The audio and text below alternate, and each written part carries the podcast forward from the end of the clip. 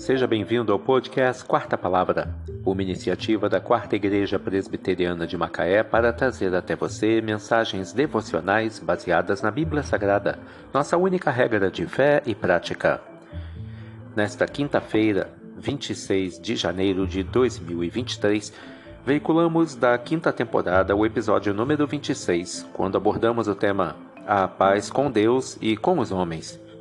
Mensagem devocional de autoria do Reverendo Hernandes Dias Lopes, extraída do devocionário Gotas de Esperança para a Alma, baseada em Romanos 12, versículo 18. Se possível, quanto depender de vós, tende paz com todos os homens. A história do mundo é a história das guerras. Há conflitos internacionais. Há guerra entre as nações. Há guerras tribais étnicas e religiosas. Há conflitos dentro da família. Os pais se levantam contra os filhos e os filhos contra os pais. O mundo está encharcado de ódio e vazio de paz. Há tumulto nos relacionamentos e turbulência dentro do coração. Agora mesmo, sua alma pode estar sendo batida pelas tempestades avassaladoras da angústia. Você está precisando de paz. Mas o que é paz? Não é apenas ausência de problemas.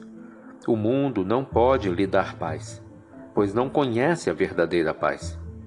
Jesus veio para nos dar a paz verdadeira.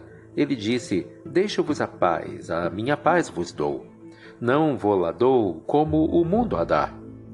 Não se turbe o vosso coração, nem se atemorize.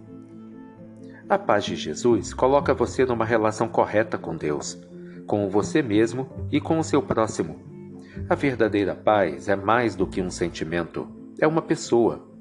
Jesus é a nossa paz. Entregue seu coração a Ele e experimente essa paz verdadeira que estará em você quando as sombras da noite caírem sobre sua vida.